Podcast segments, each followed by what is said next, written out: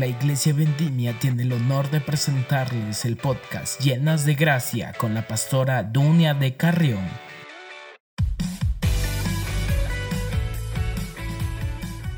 Bendiciones a todos y bienvenidas y bienvenidos. Mi nombre es Dunia de Carrión. ¿Te cuesta orar o sentir la presencia de Dios en tu vida? ¿Sientes que tu vida cristiana desfallece? Mira que todos necesitamos a Dios, tanto como necesitamos el agua y el oxígeno.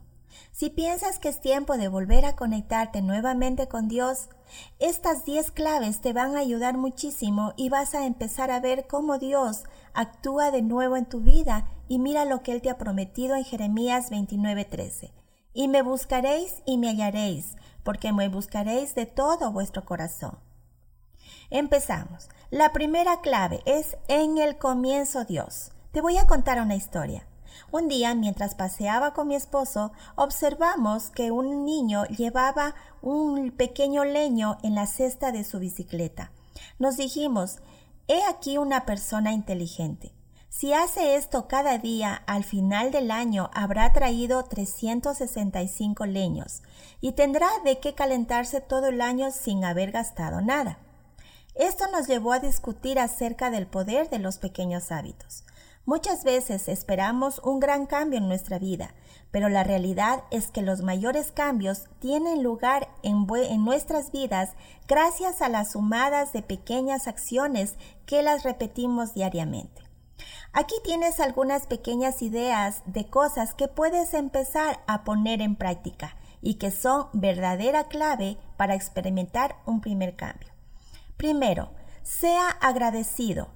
Cuando expresas tu gratitud a Dios y a los demás, esto empieza a menudo por un gracias. Segundo, alabar a Dios. Cuando exaltas el nombre de Jesús y dejas que el Espíritu Santo actúe, entonces su poder puede actuar. Tercero, hablar con Dios. Cuando entablas una conversación con tu Padre Celestial, lo puedes hacer diariamente. Cuarto, hacer un favor. Quizás hay alguien a quien puedas hacer un favor hoy y así será para él o para ella una buena persona o como un buen samaritano. Quinto, escuchar a Dios.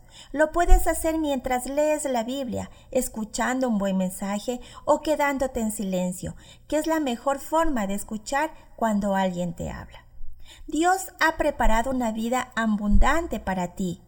Puedes leer Juan 10:10. La primera clave tienes que ponerla en acción. ¿Sabías que las primeras palabras de la Biblia son en el comienzo Dios? Es un gran secreto importante. Pon a Dios en el comienzo de tu día, de tus semanas, de tus meses, de tus actividades, de tus decisiones y sin lugar a dudas verás cómo te vuelves a conectar con Él y cómo Él actúa en tu vida. Gracias por sintonizar nuestro podcast. Para más información, comunícate al número más 593 96 088 62 93 o con nuestra página de Facebook Llenas de Gracia. Recuerda que Vendimia es mirar más allá.